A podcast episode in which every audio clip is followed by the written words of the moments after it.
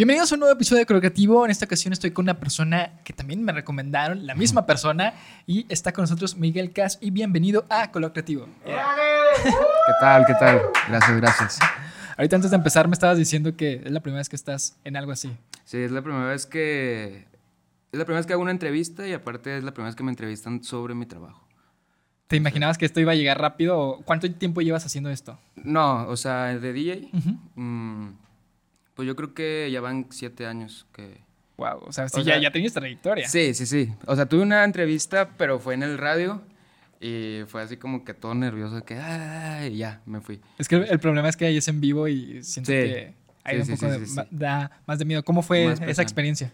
Pues fue de que necesitamos a tres DJs que van a tocar en la radio. eh, y ya toqué. Y al final me dijo el, pues no sé qué es, locutor, no sé. Sí. Y me dijo, te voy a dar tres preguntas. Y yo de que no, pues sí, dásmelo. Y luego ya de que te voy a preguntar esto y esto y esto. Era mi nombre, eh, que soy DJ, y mis redes sociales. Entonces me, me hizo la primera pregunta de cuál es tu nombre. Y yo dije todo, de que este es mi nombre, estas son mis redes sociales. Y, o sea, terminé, terminé la entrevista así en corto.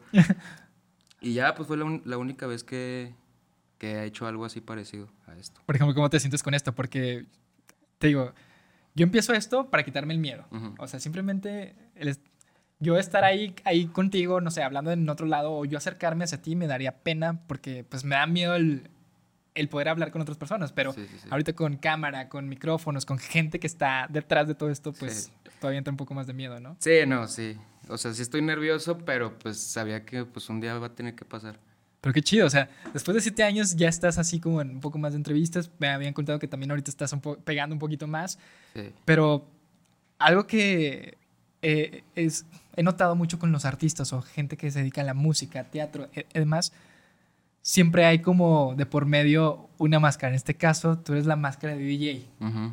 Cuando alguien llega y te pregunta o habla sobre ti, ¿qué es lo que pasa? Fíjate, ese nerviosismo. Sí, sí, sí. O sea, tú dices a lo, a lo interior, o sea, a Ajá. Miguel, Miguel. Sí, sí. Sí, o sea, yo, yo soy una persona tocando y yo soy una- otra persona totalmente, o sea, diferente a, al que soy tocando, ¿sí me explico? O sí, sea, porque tú te conviertes en una persona cuando estás tocando, pues Sí, sí, en el DJ. Sí, ya cuando se quieren meter conmigo, con Miguel, el no DJ, es como que yo soy más tímido, más callado y como que no me gusta tanto hablar, no me gusta socializar tanto. Pero cuando estoy en cabina es de que pues estoy loco, o sea, grito, canto, bailo, cotorreo, ¿sabes cómo? O sea, es como que cuando ya se meten conmigo es como que sí, sí, sí, muchos me han dicho de que no mames, pensé que eras como que más loco y no, pues soy así totalmente tímido. ¿Cómo. ¿Cómo llega esa barrera de, o cómo conviertes a esa persona que entra como esa adrenalina al momento que tocas y se pierde al momento que te bajas? Pues, o sea, al principio siempre fui el mismo Miguel. O sea, O sea, siempre entra- entras con miedo. a- entraba con mucho miedo, así mucha ansiedad, manos frías. Y todo el tiempo, las primeras tocadas, me acuerdo mucho, hasta se burlan de mí mis amigos de que, güey, nomás te estás peinando. O sea, mi tic era de que estar así. Y no volteaba a ver a la gente. O sea, no podía voltear a la gente. Y así de, de un, así de un día para otro fue de que, ¡pum! Como que empecé a soltarme. Es algo así como que fuerza de interior, o sea, no sé si me explico, o sea, como que de aquí tiene que salir. O sea, no, no es como que practicas para tenerlo, ¿sabes cómo? O sea, de la nada salió y, y pues nada, o sea, me convertía en otro, empecé a convertirme en otro al tiempo, no fue de un día para otro. Digo, al principio era todo nervioso, agarrándome la cara, fume, fume, fume, fume, fume, sin voltear a la gente, me hablaban y todo callado. Y luego después, pum, saltó ya en Miguel Cas, el que soy el día de hoy, en, pues en la cabina. Pero, o sea, como que yo no me daba cuenta de que tenía cambio de personalidad, me explico. O sea, yo sabía que era introvertido, pero no me daba cuenta que ya estaba siendo extrovertido a la hora de tocar. Y cuando me bajaba, pues yo no me daba cuenta porque yo seguía siendo el mismo. O sea, yo me bajaba de tocar y me regresaba a mi casa y a dormir, ¿me explico? Sí. O sea, yo no me quedaba, o sea, porque yo no tomo. Entonces yo no me quedaba en los after, yo no me quedaba de que no, pues voy a seguir pedo, voy a seguir aquí con estos güeyes. No, era de que me salía de tocar y me iba a mi casa y estar con mi familia. ¿Y cómo te fue? No me fue muy bien, mamá. Y, y así, o sea, o sea, fue como que no me- nunca me di cuenta de, de esas personalidades, dos personalidades. Eh, sí, mucho, es raro que nosotros lo notemos, ¿no? Hasta que las personas van diciendo y luego tú mismo te das cuenta de que, oye, pues sí está, sí es cierto esto que está diciendo la gente. Ujú. Y esto pasa mucho con los artistas. Porque, te digo, eh, gente que hace teatro son tímidos. Me dicen, no, yo soy bien introvertido, pero, o sea, estás enfrente de una tarima, enfrente de muchas personas. En tu caso, estás en bares, estás en varias tocadas, muchas personas bailando, disfrutando de lo que tú haces, Ujú. cuando tú, al fin y al cabo, por dentro no saben que tienes miedo o que no eres ese tipo de persona. Sí, claro. O sea. O sea, es. O sea, es como que, como que muy raro porque todos ven lo que yo subo o lo que un DJ sube. De que es fiesta, alcohol, pero en mi caso todo es muy diferente. Porque pues yo no tomo, no me drogo, o sea, es totalmente todo sobrio. Y es de que. Pues nada, o sea. O sea, llego a tocar y, y yo llego cagado de miedo, o sea, cagadísimo de miedo. O sea, yo llego hasta el día de hoy, ¿eh? O sea, aunque, aunque ha pasado siete años y sigo tocando ya en otras ciudades y todo, Qué chido. es como que, ay, güey, o sea, todo, y todo, o sea, todo diferente a lo que se ve. O sea, yo tengo que mostrar y yo no sé cómo la muestro de la seguridad. O sea, nace, nace en el momento. Yo antes de poner la primera canción estoy temblando, te lo juro. O sea, de que puta madre, la voy a cagar. O sea, mil pensamientos, la voy a cagar, no les va a gustar, me van a bajar de la cabina. O sea, muchas inseguridades en tu cabeza. Y toda la gente dice, pues este güey nomás, porque muchos maman de que, güey, nomás le pones play, pero no es exactamente eso, o sea, lleva muchas cosas a- alrededor de... Por ejemplo, eso se me ha hecho interesante. Creo que es la primera vez que entrevisto a un DJ y pues nunca había estado tan metido tal cual con pues una consola, ¿no? Todo lo que conlleva de picarle, hacer la mezcla, porque al mismo tiempo lo estás haciendo al, pues, al mismo tiempo, ¿no? Ujú. ¿Cómo, ¿Cómo nace el no dedicarte o no a querer hacer pues este un músico tal cual con la cuestión de algún instrumento, sino irte tú tal cual a mezclar al instante? O sea, ¿cómo nace eso? Ajá. Del- ¿Cómo- ¿Por qué no te fuiste por algo tradicional y te fuiste por algo... O sea, mira, o sea, antes de yo ser DJ, sabía tocar guitarra, eh, estuve en clases de, pues, de música en el colegio y a mí me decían que se me daba mucho. O sea, yo, yo en el colegio era un desmadre. O sea, yo era el peleonero, el contestón, el que no hacía tareas, nada de proyectos. Y, en- y, pues, porque no me gustaba, o sea, realmente a mí nunca me gustó. Sí sacaba calificaciones, pero para que no me re- regañaran, o sea, pasaba para que no me regañaran. Pero a la hora de la clase de música, me acuerdo mucho que un profe me dijo de que, Miguel, por fin veo, o sea, yo calmado, o sea, yo tocando guitarra y tranquilo, o sea, pero yo no me daba cuenta que me gustaba la música, ¿me explico? Y luego, yo, yo antes de ser DJ, yo trabajaba en bares. Yo era garrotero, o sea, ayudante de mesero. Entonces, ahí fue la primera vez, sí, sí conocí a Martin Garrix, eh, a todos esos DJs súper famosos, pero la primera vez que vi una consola, como que mi mente se clavó ahí. Y luego volteaba a ver, yo mientras trabajaba volteaba a ver a ese, al güey, al que estaba tocando, y era de que yo, yo quiero eso, güey.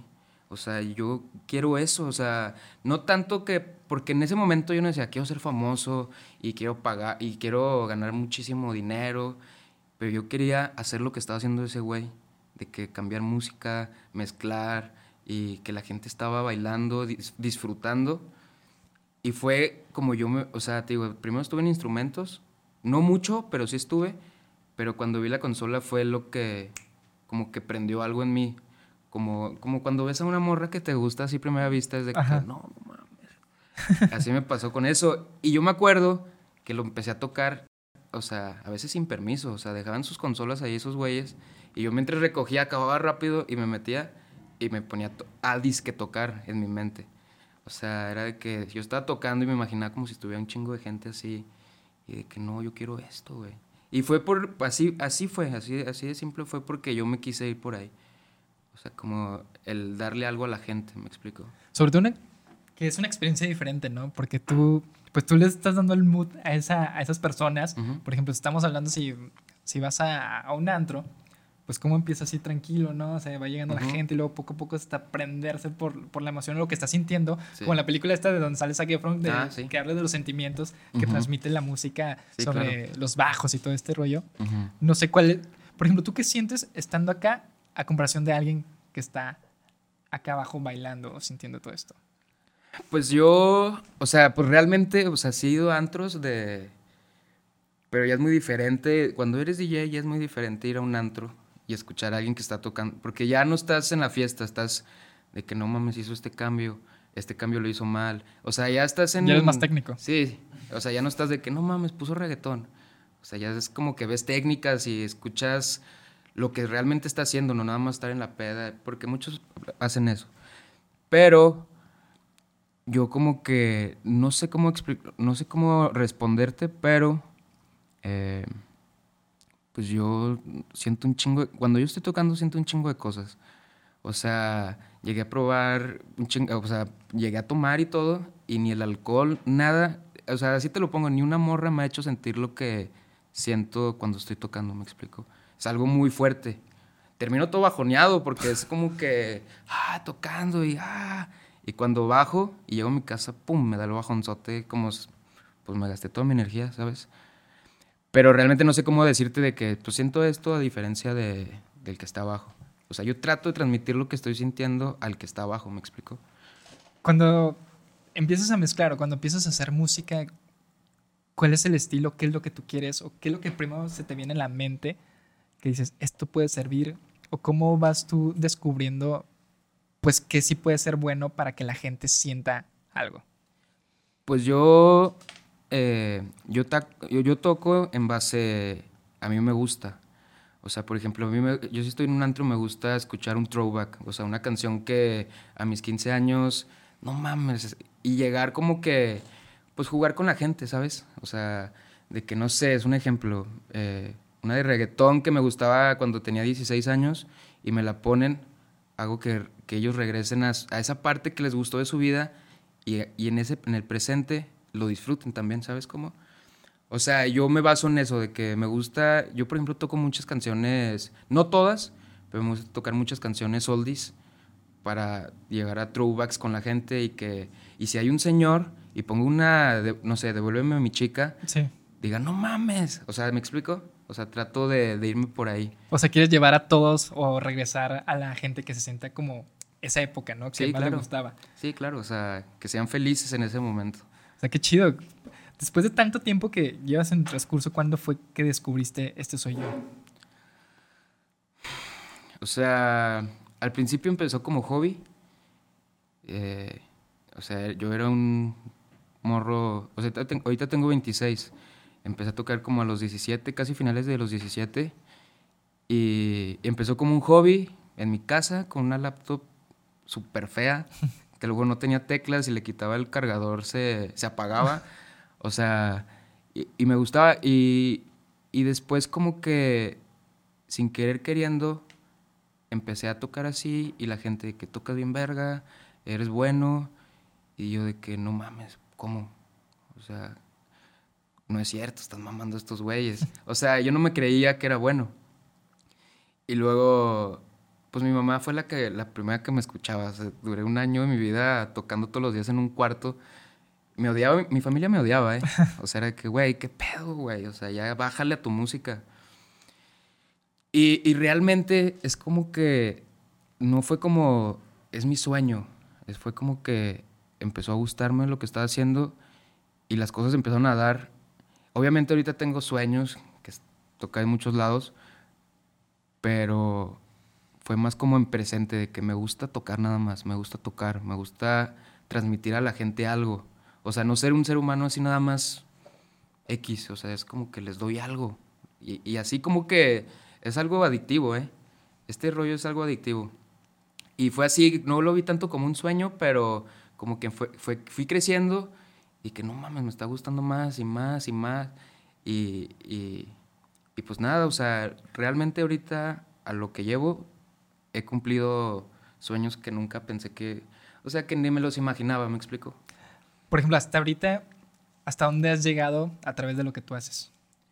Pues llegué a tocar en Pal Norte, que yo creo que ha sido mi logro más, más grande y, y pues yo creo que es lo más bonito que me ha pasado. Por ejemplo, ¿te imaginabas algún día llegar ahí? No, no, no, no, no. O sea, digo, yo era ese niño con la laptop de, sin teclas y, Y de un día para otro, porque se pasa el tiempo muy rápido, recibí un correo. O sea, yo, yo en ese tiempo, o sea, es un secreto personal. Yo estaba viviendo una etapa como, no sé cómo decirla, artística, así como bajoneada. Ok. Ya no quiero tocar. Eh, pues yo creo que a todos los artistas nos pasa, o, o sea, como ya no quiero, ya no soy bueno, o sea, como el hater que tienes en la cabeza. Y me acuerdo, era un lunes y yo estaba, o sea, estaba mal, o sea, yo creo que ha sido de las épocas que más mal me la he pasado. Y, y ya tres días después me mandan un correo, o sea, el correo, de que Miguel, bla, bla, bla, estamos, para, estamos agarrando talentos para el Pal Norte. Y yo me acuerdo pues que andaba bien bajoneado y yo no sentía nada por tocar, o sea, ya no quería tocar, no quería hacer música, no quería hacer nada. Y fue como que, o sea, yo le pedí a Dios de que dame una señal que me tengo que dedicar a esto. O sea, dame una señal como quieras. Y a los tres días me mandaron el, el, el correo y pues nada, pues me salté llorando y pues fue muy, muy, muy bonito. Qué chido. Sí. O sea, más porque pues, estamos hablando que ya es algo grande, o sea, no es el típico, oye, ven a, aquí a tocar o ven a abrir esto, Sí. sino algo muy grande y más porque pues es un sueño, ¿no? ¿Cuántas veces podemos cumplir nuestros sueños? O cada vez es más difícil, creo que, ser constante las cosas, o sea, sí, claro. vemos tanto creador de contenido, gente que hace cosas padres y queremos hacer lo mismo, pero pues, no somos buenos o, o, o hacemos cosas muy diferentes a todo esto Ujú. pero con tal de, digamos, estar en redes, eh, ser conocido, que la gente le guste lo que haga, pues es más difícil. Sí. Y, y eso que tú estás logrando, pues está chido, o sea, qué chido que estés logrando tus sueños. ¿Cómo lo, qué fue lo primero que te dijo tu familia al momento que, te, que le dijiste, quiero dedicarme a esto? Mi papá lo primero que dijo fue, no, tienes que, porque yo no estudié. Ok. Mi papá me dijo, tienes que agarrar una carrera. Y yo, no. La neta, no, papá. Mi mamá siempre ha sido un amor conmigo, o sea, mi papá también, ¿eh? Es un amor. Pero mi papá tiene la escuela de mi abuelo, de que tienes que estudiar, tienes que estudiar. Y fue al principio nada más. Mi mamá siempre de que, no, sí, mijo, y te va a ir muy bien. Pero cuando mi papá vio que yo iba en serio, se me hizo un apoyo enorme, porque mi papá es artista, o sea, dibuja. Ok. Y él se dedicó, o sea, pues él vive de- del arte. Entonces, como que agarró el rollo y de que, date. O sea, me dejaron así, me dejaron libre. Yo, o sea, con muchos amigos también de que, güey, tienes que estudiar, tienes que estudiar, tienes que estudiar. Y fue que, no, güey, no, no voy a estudiar. Yo voy, yo voy a vivir de esto. Que a veces de que, no mames, voy a vivir de esto. O sea, como que entra... Pero mi familia, no, mis hermanos me ayudaron un chingo. Mi hermano me ayudó mucho al estilo que tengo el día de hoy. Mi, mi hermano no es nada DJ, pero yo tocaba la misma música que todo el mundo escuchaba y llegó, llegó a mi cuarto y me dijo, Miguel, si quieres crecer en este pedo, tienes que tocar diferente a los demás. Me dijo, ponte a buscarte DJs de Brasil, de Rusia, bla, bla, bla. Y yo me acuerdo lo primero que pensé fue, que, que se va a la verga este güey. ¿Qué chingado, este güey, qué chingado va a saber de, de, de esto? Yo soy la verga. Y se fue de mi cuarto y a los 10 minutos me empecé a pum, pum, pum, pum, pum. Y gracias a eso, cuando empecé a tocar, la gente me volteaba a ver porque tocaba electrónica diferente a la que están acostumbrados aquí en Torreón, ¿sabes? Entonces, o sea, mi familia siempre me ha apoyado un chingo. O sea, yo creo que están muy orgullosos, o sea, me lo dicen, o sea, estamos muy orgullosos de ti. Pues qué chido que tengas ese apoyo, porque muchas veces, como te lo comentaba ahorita, cuando nos queremos dedicar a esto, pues los padres pues tienen miedo, ¿no? A que fracase su hijo. Y en este caso, que te estén apoyando y te estén dando la libertad, pues ya depende de ti. Sí. Y muchas veces recaemos el que no vaya a funcionar o que vayamos a fracasar, este, y que tengamos que regresar a una rutina que es lo que ellos habían dicho al principio, ¿no? Ujú. Pero pues hay que demostrar el por qué estamos haciendo esto. Sí, claro.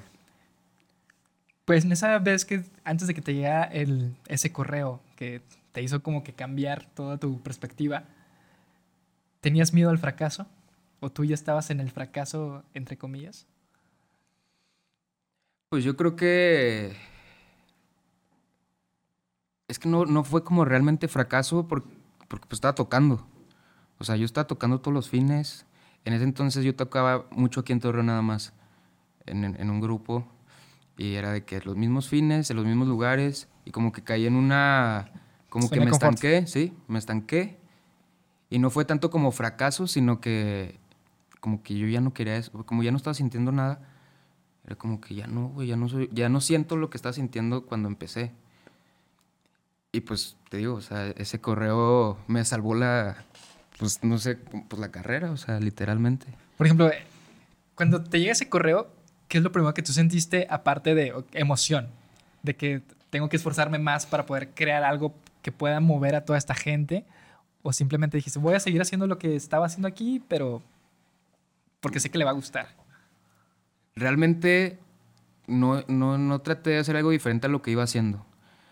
O sea, porque antes de caer en esa, de que ya no estás sintiendo nada, como que fue cuando empecé como a tener más, más familia aquí en Torreón, de que las chavas de que, no, Miguel, Miguel, y esto, el otro, y me pedían en los antros, bla, bla, bla. Y, y no, pues dije, voy a hacer lo mismo, güey. O sea, necesito regresar al Miguel que estaba haciendo, pues que la estaba rompiendo, porque no, no, no me puedo parar. Y, y, pues no, o sea, no, no, no, traté de hacer algo diferente. Fue el mismo Miguel Cas que estaba haciendo hace unos, unas semanas. Y ya, pues, o sea, fue así. ¿Y cuál fue el resultado? No, increíble.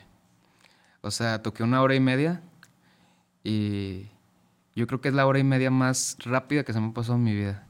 O sea, sentía un chingo de cosas, subía la mano, todos la subían, la bajaba, todos la bajaban, movía esto, aplaudía, todos aplaudían. O sea, la gente realmente como que conectamos luego, luego. O sea, era, un, es un escenario que es de dos, se llama Silent Party.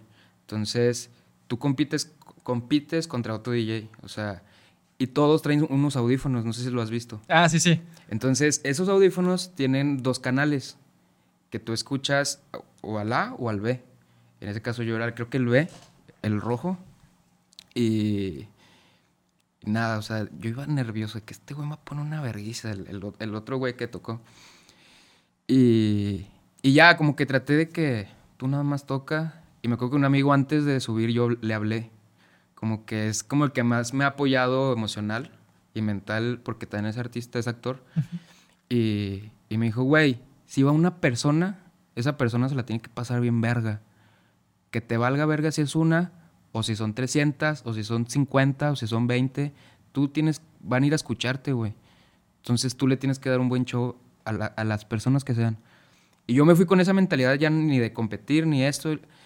Y puse la primera rola temblando, de que no mames, Y me acuerdo que ya tenía música en ese entonces.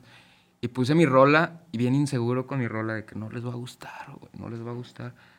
Y todo, todo lo que ponía, yo creo que si ponía esta cumbia lo agarraban, o sea, fue así como que muy, no sé, muy bonito. Cuando, digo, cuando empezamos algo, pues creemos que solamente lo va a escuchar pues nuestra familia, ¿no? Que son los más cercanos, amigos y demás. Pero te termina impresionando la gente que está como extra. O sea, gente que ni siquiera conoces y conecta y luego te da un feedback que te emociona y te dice, ¿sabes qué? Pues tengo que seguir con esto, ¿no? En ese caso, eso te pasó. Sí, claro. Y esas son las inseguridades, porque decimos, pues nadie lo va a escuchar, nadie le va a gustar.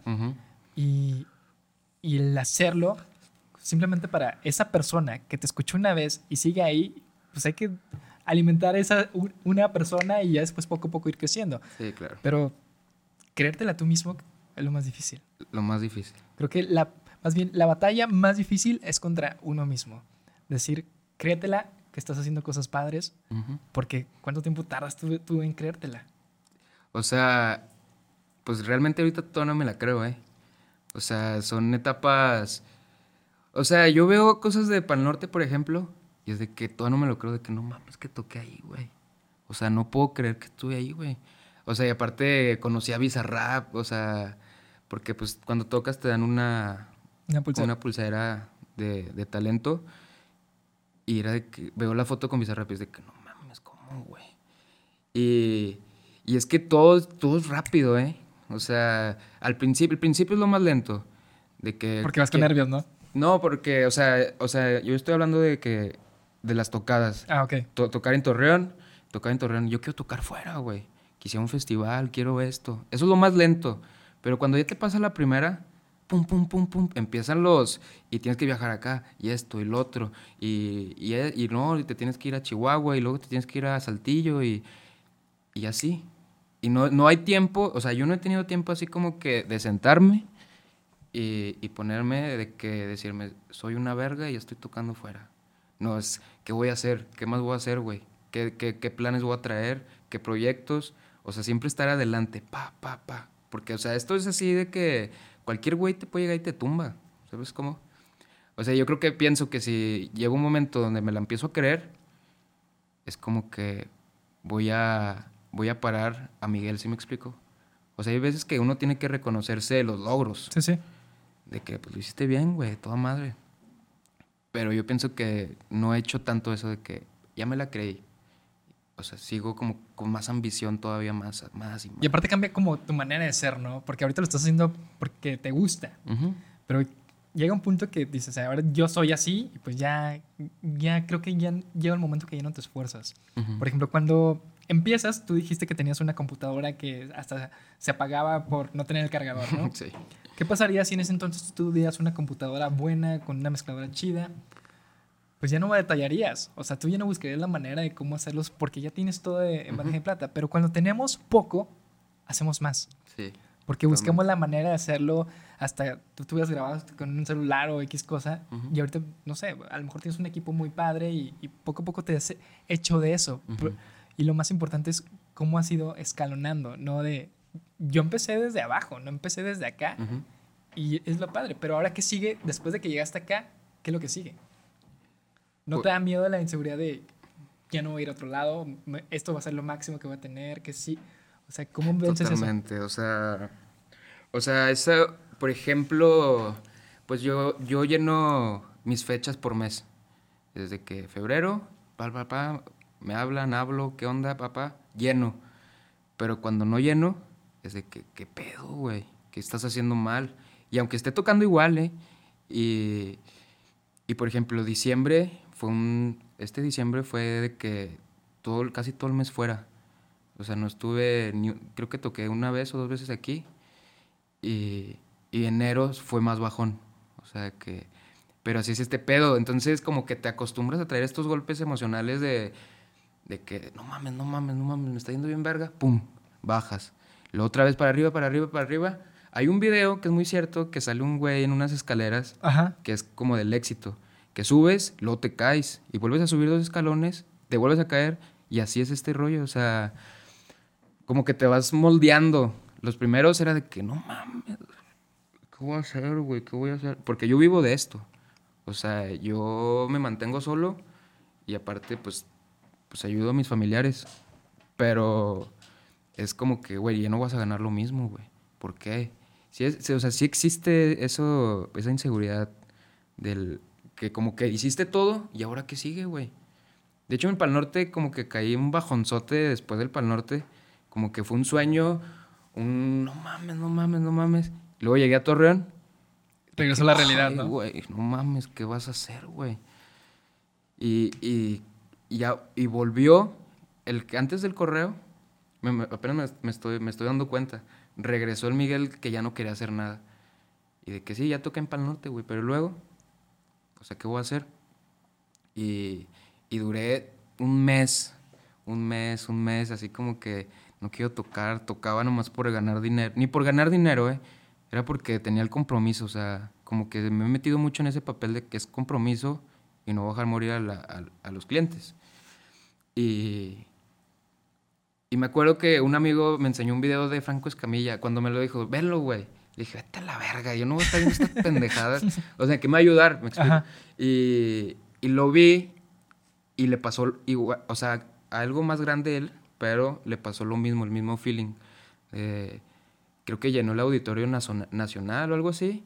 Y que cuando terminó, cayó en una depresión. Y no me acuerdo el nombre, era el síndrome de ¿Del impostor? del impostor. Y yo no sabía que existía eso. Y ya cuando me di cuenta de eso, otra vez volví. Otra vez como que, ay. Pero sí, o sea, sí existen muchas inseguridades en cuando uno se dedica a este rollo. Por ejemplo, ¿cuántas veces lo has querido tirar? Nah, yo creo que más de las que me he levantado. O sea, sí ha sido muy, muy difícil. ¿Y qué es eso que te di- dices? Tengo que seguir una persona. Este, te digo, yo lo he comentado, todo esto es un emprendimiento. El podcast tiene, acaba de cumplir tres años Ujú. y he dicho, pues, ¿para qué lo hago, no?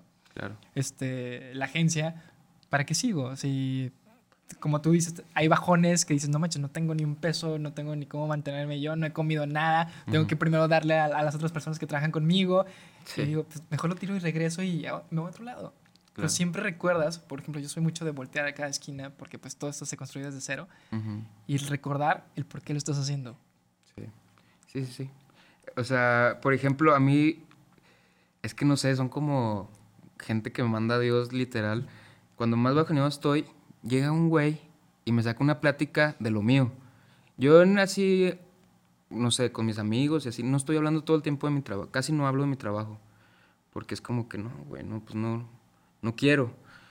Pero he tenido, en los momentos más fuertes, que es literalmente que ya me voy a rajar, llega gente y habla conmigo y me motiva. No sé cómo llegan el correo, fue el correo, eh, va- varios amigos, dos amigos que se dedican a- al arte.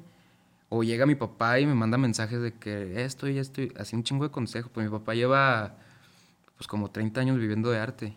Entonces es como que pues llegan esas, esas personas de la nada, o sea, las más randoms, un güey que es abogado, un güey que es, llega y me motiva, o sea, yo creo que pues gracias a mis amigos y mi familia soy lo que soy, me explico, o sea, porque por mí yo ya, o sea, yo me hubiera rajado.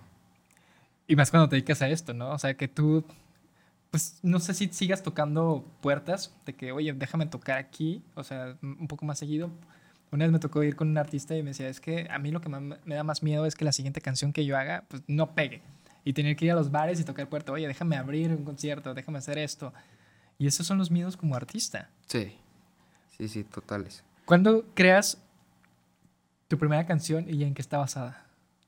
Eh, no, es que no es que no me gusta nada, a mí no me gusta nada esa canción. O sea, no la borro porque no me dejan, o sea, Te la piden. no, no tanto que me la pidan, sino que pues hay gente que la escucha y por ejemplo, una vez sí borré una y fue que un güey nada más. Eh, güey, ¿por qué borraste la canción? ¿Dónde la puedo conseguir? Y yo que pues ya la borré. No, pero yo la escuchaba. Y fue como que me sentí mal con él. Era una persona nada más. O sea, yo la borré porque no tenía ni un... O sea, duraba seis días sin escucharse, luego una. Luego 12 días sin escucharse, luego una. Se me hace que era ese güey. o sea, pero... Mi primera canción fue... Se llama Monday Night. Y yo creo que es la canción de las que más... O sea, de la que más se han burlado mis amigos. Fue... Al principio fue que no mames, está bien verga, bla, bla, bla. Y luego ya al último, ya que saqué canciones mucho mejores, fue que, güey, neta, esa canción está del pito, güey. Está bien culera. Y, y no la he borrado porque, o sea, mi mamá me ha dicho no, que no se te olvide porque son tus principios, que no se te olvide. O sea, y por eso no la he borrado.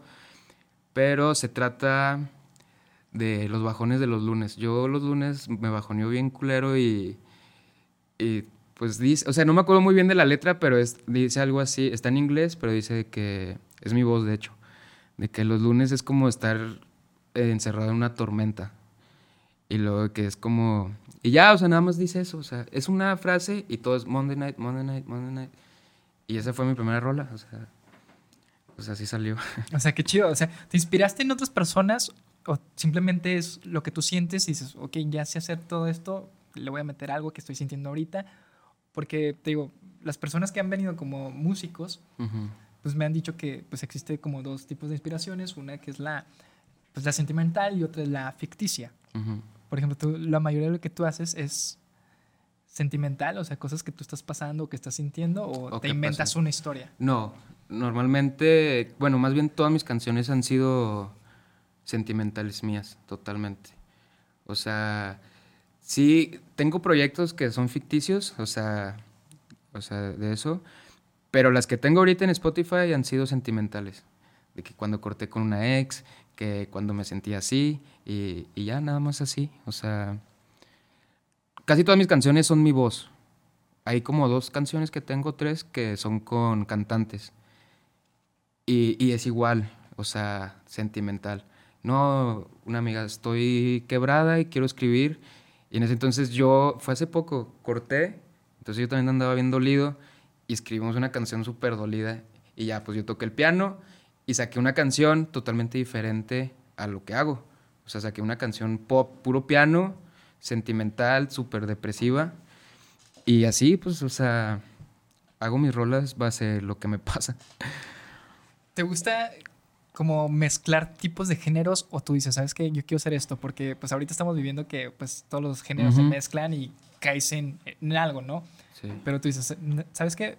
Yo prefiero hacer esto, que es a mí lo que me diferencia y quiero seguir con esta misma línea. Okay. O si te gusta, o si te gusta como que caer en esa tendencia.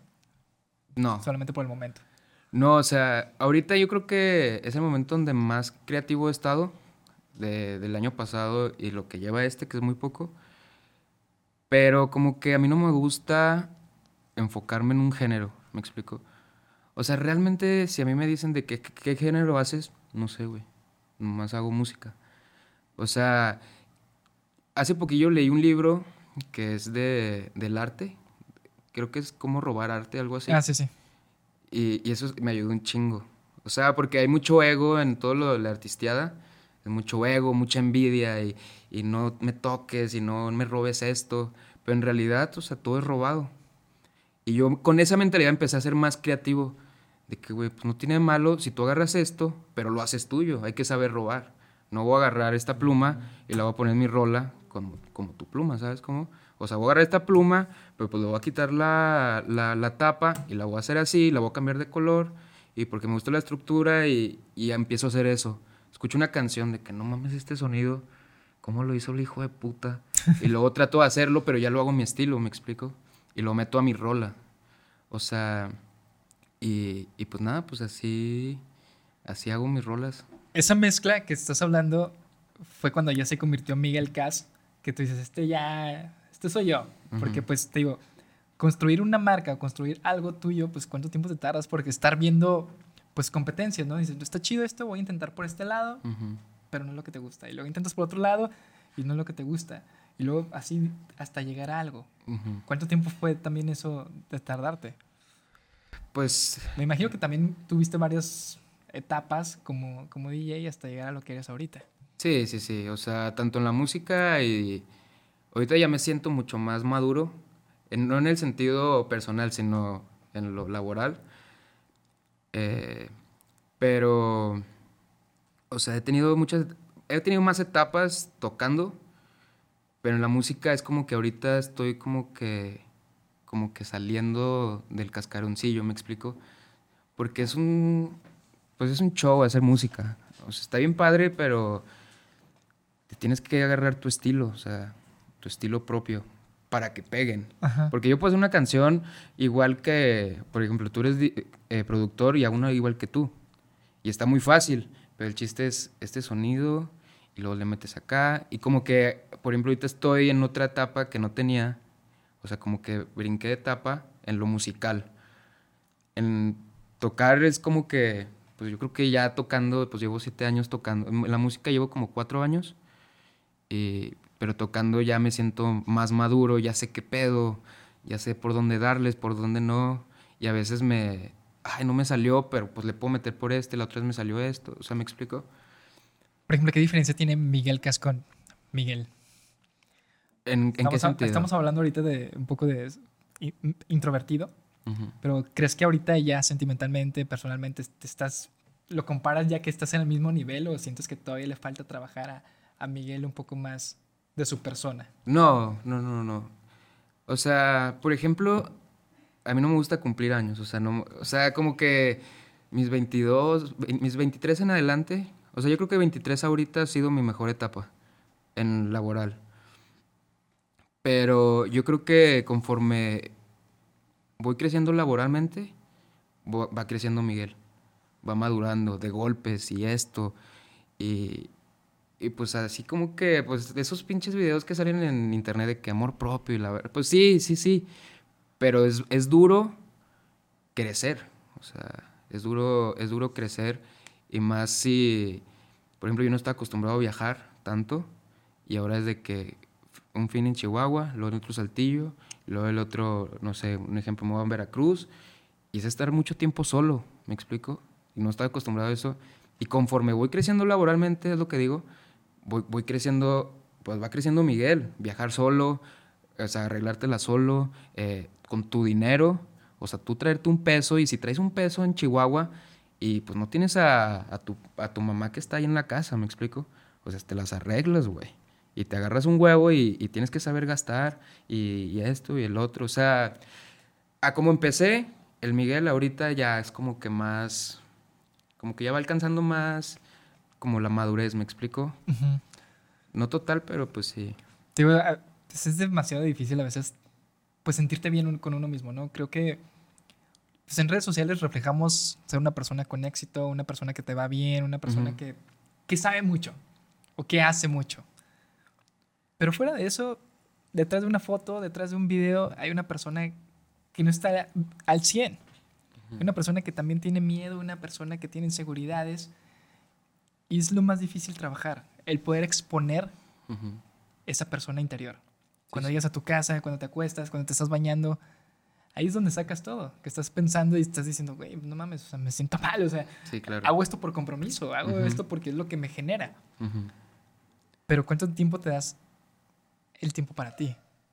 Yo creo que mi trabajo sí se da mucho a darme tiempo.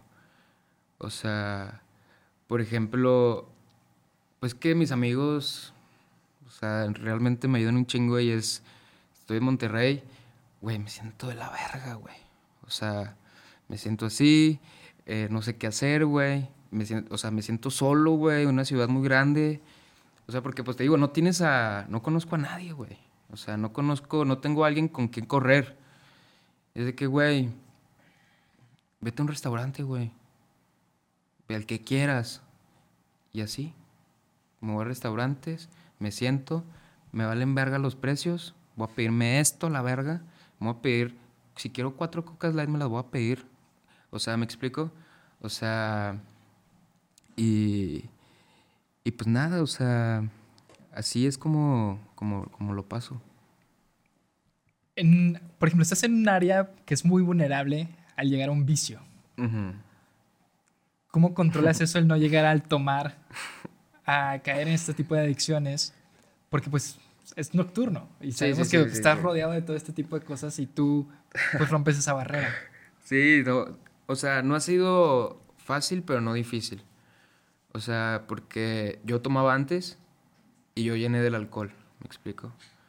O sea, yo llené del o sea, llené y, y es algo que tengo mucho en mente y algo que mis amigos no hacen que se me olvide, que no se me olvide cómo terminé yo con el alcohol. Porque las primeras que tocaba, sí tomaba. Tocaba de la verga.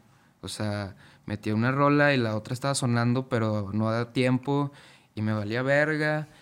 Y, y cuando dejé de tomar fue cuando me empezó a ir bien. Entonces yo no pierdo de vista eso. O sea, yo, yo no quería, yo ya no quería tomar. Tenía 20 años. O sea, yo decía, yo no quiero alcohol, güey, ya. Me asqué. O sea, ya no me entraba, así de, así de simple. O sea, tomaba y vomitaba.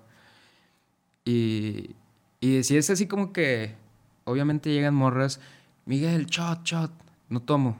Y empiezan las preguntas cagantes, ¿por qué no tomas? ¿Y por qué? ¿Y por qué?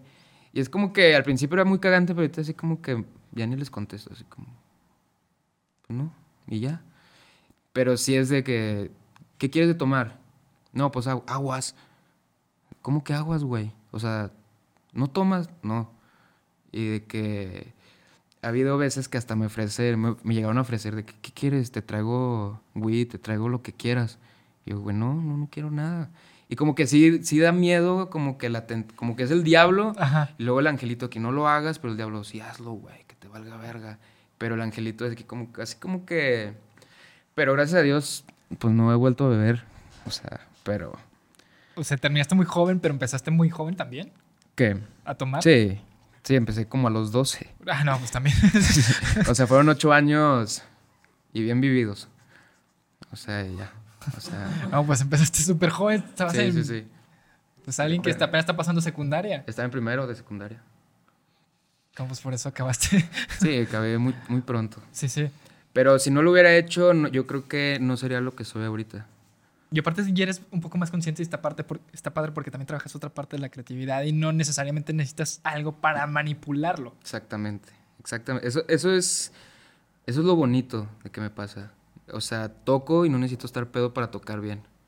O sea, o no necesito una pastilla, o no necesito fumar weed para tocar bien. Como cuando dicen que, oye, no, si no tomo, pues no, no la paso bien, ¿no? O sea, Ujú, Exactamente.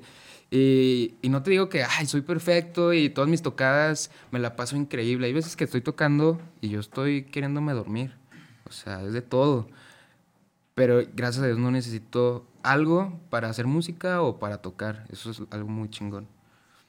¿Qué pasa cuando rompes esa zona de confort o esa rutina que tienes? ¿De qué?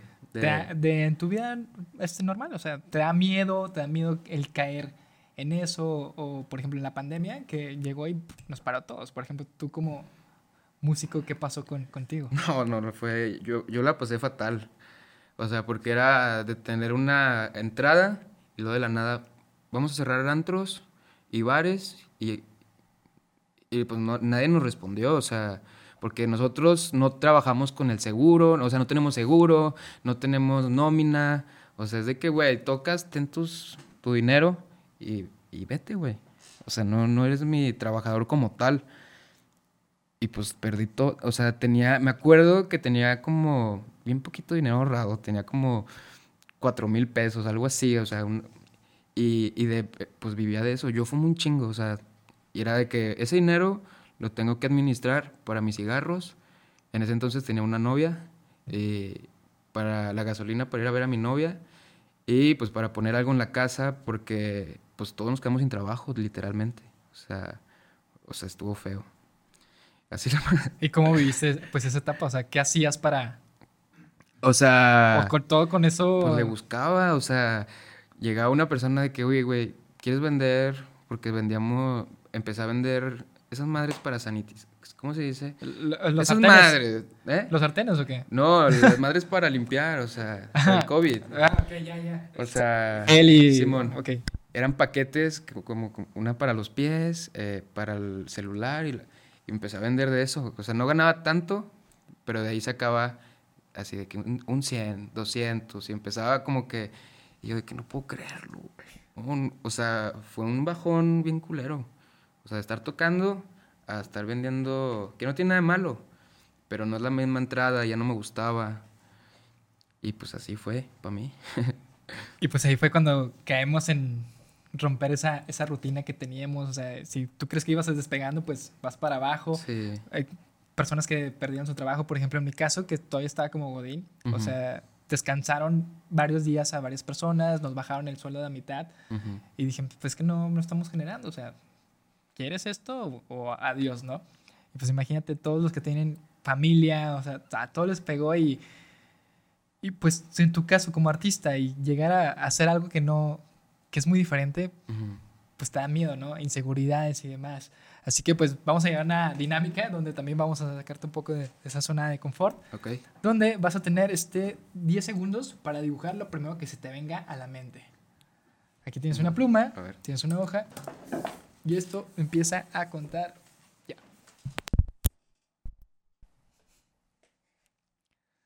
Igual lo que tú quieras, ¿eh? tú no te preocupes. Tienes 5 segundos, 4, 3, 2 y 1. si quieres mostrarlo a la cámara para que lo vean y decirlo para que sepan qué es. Es un ojo. ¿Sí se ve? Sí. ¿Y por qué dibujaste un ojo? No sé, o sea, fue lo primero que se me vino a la mente. Como, ahorita le puedo arreglar como si fuera el tercer ojo de- del arte. No, no, no, pues, estaba entre un corazón y eso, y terminé dibujando eso. Pero como que me llevaba más el corazón, pero no sabía. Pero dibujé un ojo porque, no sé, o sea, Fue lo único que se te vino a la mente. sí. Pues básicamente, pues todo esto pues es algo que poco a poco llevamos en, pues, en la conversación. Porque, por ejemplo, si hubiera sido un corazón, es lo que te hace sentir a lo que estás haciendo ahorita, Ajá. que es el tocar, que es el sentimiento que estamos hablando. Y esto es pues, a donde quieres visualizar estar. O sea, podemos hacer cualquier cosa, pero todo se resume en algo sencillo que en tu caso es un ojo. O sea, es nuestra, nuestra forma de, de crear el, el inconsciente. Ya, ya. Y pues bueno, de, eso- de esto se trata esta dinámica. No sé cómo te sentiste. Bien, o sea, pues yo creo que hubiera preferido poner el corazón. Pero, pues ya, hay que visualizar. ¿Sí, no? Sí, pues te digo, hay dinámicas diferentes que la- en, la- en el episodio pasado, pues eran palabras, y de hecho está aquí a la vuelta, que te lo voy a mostrar aquí, Ah, sí. que pues son dinámicas que, Ah, ya. Que se resumen lo mismo. Ok. O sea, pero no importa qué es lo que hagamos, siempre vamos a llegar pues al mismo resultado, que es este. Y pues de esto se trata. O sea, creo que es algo que en el que queremos demostrar o queremos sacar porque lo tenemos guardado. Muchas veces el poder expresarnos pues nos da miedo por el simplemente de ser ya sea juzgados o por el que no se vaya a cumplir. ¿Cuántas veces te dicen, no, tengo varios este, proyectos? Pero no te lo voy a decir porque luego se, se Sí, fuma y X sí, se cosa, van, ¿no? Sí, claro. Pero creo que tú estás ahorita en esto porque, pues, ¿qué sigue después de Pal Norte, no? Creo que tú quieres llegar más allá de todo esto, salirte, pues, creo que de aquí, ¿no? Ujú, creo sí, que sí, ya es hora de despegar. Y Sí, más sí, sí. Si tú tuviste ese- esa suerte y, pues, no es, un- no es suerte tal cual, es un trabajo que tú llevas de cierto tiempo, ¿no? Ujú. Y esto se trata. Ahora sí vamos Ok. a llegar al el color que tú elegiste. No digas el pantone, di, no, pues yo elegí el rojo, el azul. Ujú. ¿Qué es lo que te hace sentir cuando lo ves o por qué lo elegiste? Si quieres decirlo. O sea, es que no me acuerdo. Nada más digo el color. Sí, Era un verde. Era un color verde. Lo, lo agarré porque últimamente me he como identificado. Como cuando me he visto verde me siento tranquilo, no sé por qué. Y de hecho, o sea, está entre el negro y verde, pero el verde, los, no sé, me llama como que me da tranquilidad. O, o sea, me lleva a árboles, me lleva a naturaleza. Traerlo es como que, ay, güey, no sé, me gusta. paz. Sí, fue, fue más por, por eso. Como que me da tranquilidad. Bueno, esa dinámica del color es porque, pues, las personas que están aquí lo van a escuchar todos los episodios. Es tu primera vez. qué bueno. Ujú. Pero esta es una dinámica que somos, pues, un cuaderno de dibujo, ¿no? ¿Qué pasaría si en esta hoja estuviera tu silueta y tú hoy en día, pues, lo coloreas de verde, ¿no? El día de mañana vas a pasar por otras experiencias y tú dices, pues, regreso al negro, ¿no? Y te Ujú. pintas de negro. O sea, nosotros le vamos dando color a nuestra vida y, pues, de esto se trata, pues, esta dinámica. Lo que también me gusta es que todos tienen una razón del por qué eligen este color. La persona Ok. que también estuvo antes eligió el mismo color y dio un significado diferente. Ah, ok. Y el código, pues algo, pues una tonalidad diferente, porque podemos decir el verde, pero en especial es ese verde, en especial Ujú. es esa tonalidad. Y de esto se trata esta Ah, dinámica. muy bien. Ahora sí, si quieres decir algunas palabras para aquellas personas que te escuchan, que quieren ser como tú, el micrófono es tuyo. Pues nada, o sea, que no, que no se, que no se rajen en sus sueños, o sea, sí se pueden cumplir. Es difícil, pero vale la pena cuando los logras. Y los sueños sí se cumplen. Yo he cumplido varios y, y pues nada, o sea, disfruten, no se vayan por, por ego, no se vayan por dinero, siempre hagan lo que les gusta. Y haciendo lo que nos gusta, nos va a ir bien. Y nada. Redes, ¿dónde te pueden Eh, mis redes sociales son en, en Instagram, estoy como Miguel Cas-bajo y, y en Spotify, YouTube, en, en todos lados ya como Miguel Cas, nada más. Y ahí estamos. Este Miguel Cas y nos vemos en el siguiente episodio. ¿Ya es todo?